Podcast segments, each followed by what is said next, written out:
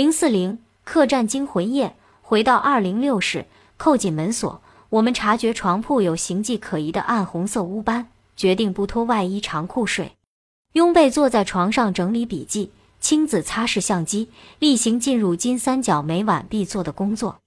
膀胱憋得难受，才想起临睡前一件大事还没有解决，那就是上厕所。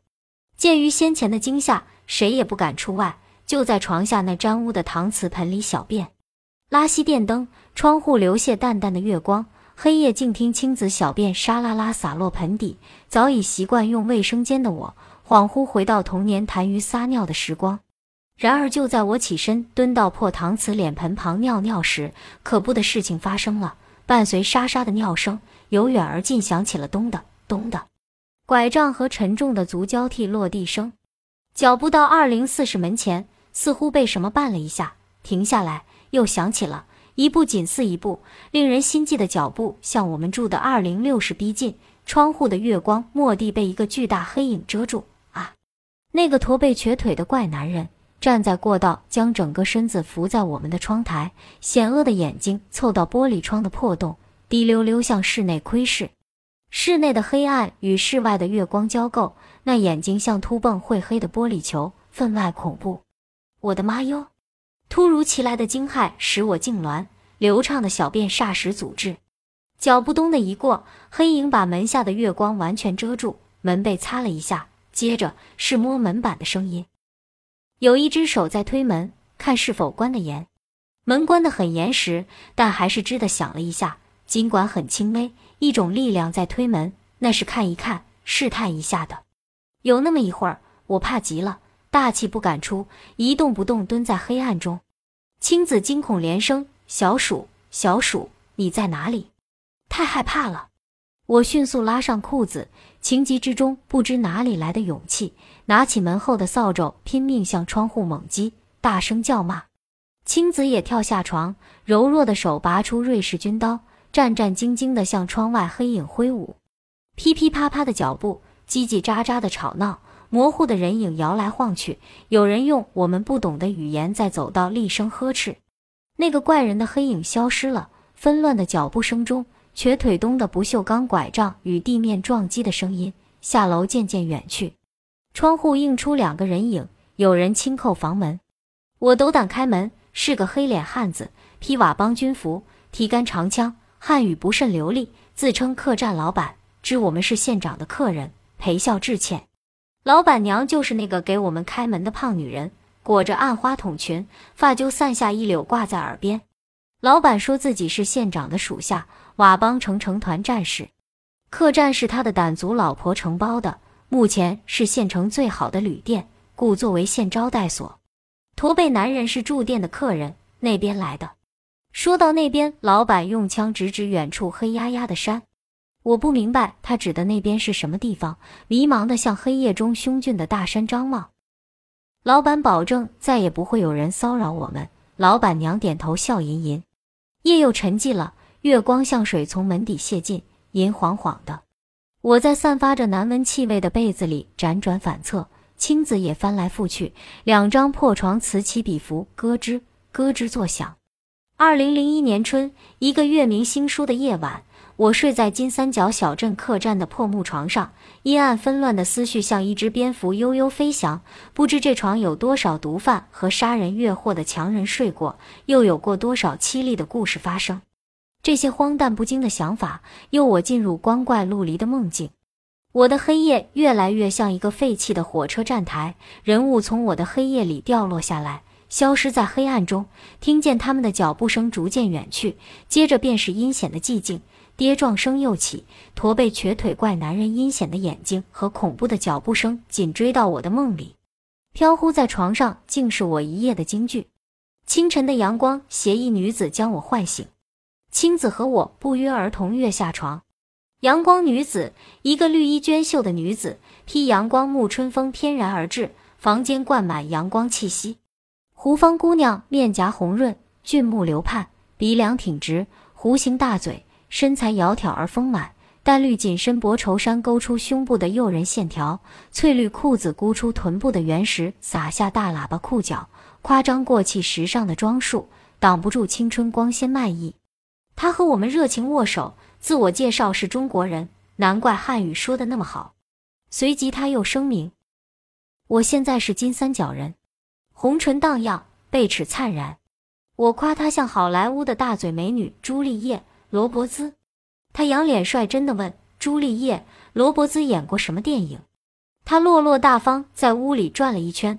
坐到凌乱的床铺上，两手自然地撑着身子，鼓得实实的乳房把衬衣的纽扣距间胀成了一个个小圆孔，隐约可见身体蜜色弹性的肌肤，全身透出一股无拘无束的劲儿，逗人喜爱。他问我们休息好了没有，我和青子面面相觑，不知作何答。他说：“这是目前县城最好的旅馆，仅靠此楼一座未完工的绿船红瓦建筑，是县长投资建的新宾馆。”半年后才能使用。胡芳朗朗地笑着谈他在县里身兼数职的工作，如数家珍。我们不无惊讶地了解到，他不仅担任县委李书记的秘书工作，也是县电视台的策划、采访、编导、摄像和电视节目制作人、主持人，还在县城小学开办了个成人新闻班。难怪昨天李书记说，我们的宣传部长是你们中国人，一个很能干的女子。一夜未睡好，眼睛通红、蓬头垢面的我，惊愕地打量这位活力四射的年轻姑娘——佤邦第一大县的女宣传部长。问她毕业于哪所大学，学什么专业，搞这行有多长时间？她的回答更出人意料：今年二十四岁的胡芳，中国云南大理人，白族，高中毕业。十九岁到昆明一家民办科技公司开办的电脑文秘班进修一年，二十岁经亲戚介绍出国到缅甸善邦第一特区果敢总部任机要文秘。二十二岁和男朋友缅甸果敢西俄人一同到了缅甸第二特区佤邦的邦康，男朋友留在佤邦总部工作，他只身一人到蒙茂县工作。你在什么地方学的电视制作？青子追问。我没有专业学习过，半年前县里把设备买来后，我自己看书摸索会的。一个高中毕业生，仅受过一年电脑文秘培训，就能在金三角佤邦第一大县担任宣传部长，独当一面的制作每天半小时的电视节目，并兼任主持人，确实不简单。胡芳说：“我们运气好，巧逢县城今天赶街赶集，可以带我们到街上采风。”我们高兴地跳起来。他安排很紧凑，赶街后要到县城小学参观，电视演播室设在那里，成人新闻班的学生也在学校等待与我们见面。昨晚阴森的外走廊阳光明媚，洗脸时我们才发现，客栈楼房竖立在小镇中心，居高临下放眼，赶街的人蜂拥云集，货摊贩夫纷乱嘈杂，女人的服饰争妍斗奇，庸庸簇簇的集市像幅色彩绮丽泛滥的重彩画。我们巴不得跳下楼融入集市，但再忙也忘不了化妆打扮。我套黄色风衣牛仔裤，印象派丝巾包住长发，像个城市喀秋莎。青子身着白絮军绿摄影服，豹纹头巾扎个海盗结。我们又颇有兴致地在面颊涂抹一种树粉。这种树粉，当地人叫香皮，用一种苦楝树干皱皮，石子蘸水研磨出浆，加柠檬汁调配成膏体，装在绿色的阔口瓶，色呈奶白泛淡淡的黄，气味芬芳飘轻轻的香，有防紫外线、皮肤柔嫩洁白等功效，属纯天然植物护肤品。金三角地区的女性爱用此物涂抹脸颊，不似印第安人纹面的夸张蛮气，却显东南亚女子特有娇媚。喜好标新立异的我和青子对此树粉情有独钟，在果敢一家小店觅得，如获至宝。苦于旅途辗转奔波，没机会尝试。刚才观望到骄阳下赶街的女子面颊涂抹树粉，俏丽动人，跃跃欲试。兴致勃勃打开包装香皮的木盒，把昨晚喝剩的矿泉水倒在瓶盖，用小竹刷调几坨树粉，搅成浓黄豆汁样。轻柔涂上面颊，凉滋滋的柠檬香。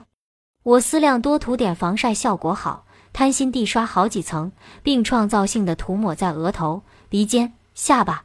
青子的心思肯定跟我一样，恣意的在脸上刷来画去，并将对方和窗户玻璃当镜子，自鸣得意欣赏。才发觉我俩脸上厚厚的浅黄色树粉像大闹天宫的孙悟空，又像京剧中的奸臣脸谱，总之跟漂亮沾不上边。胡芳看到我等模样，忍俊不禁，难看死了。人家当地女人根本不像这样。她比划着告诉我们，抹树粉要根据脸型、岁数。轻抹淡化，有些讲究的女人专寻山中形状漂亮、纹络清晰的植物叶子，调清水淡淡抹在树叶上，再轻轻贴在颊上，一张漂亮的纹络细密的树叶印在面颊。抹树粉竟有这么多学问，难怪香皮在金三角女人的脸上悄然生花。我们东施效颦，滑稽可笑。胡芳指着腕上花哨的电子表，不断催促我们，来不及把面上浓抹的树粉洗去重装。只有相互解嘲安慰，这样也好，厚厚的可以防紫外线。临出门，我和青子在唇上抹下奈尔浅咖啡唇膏。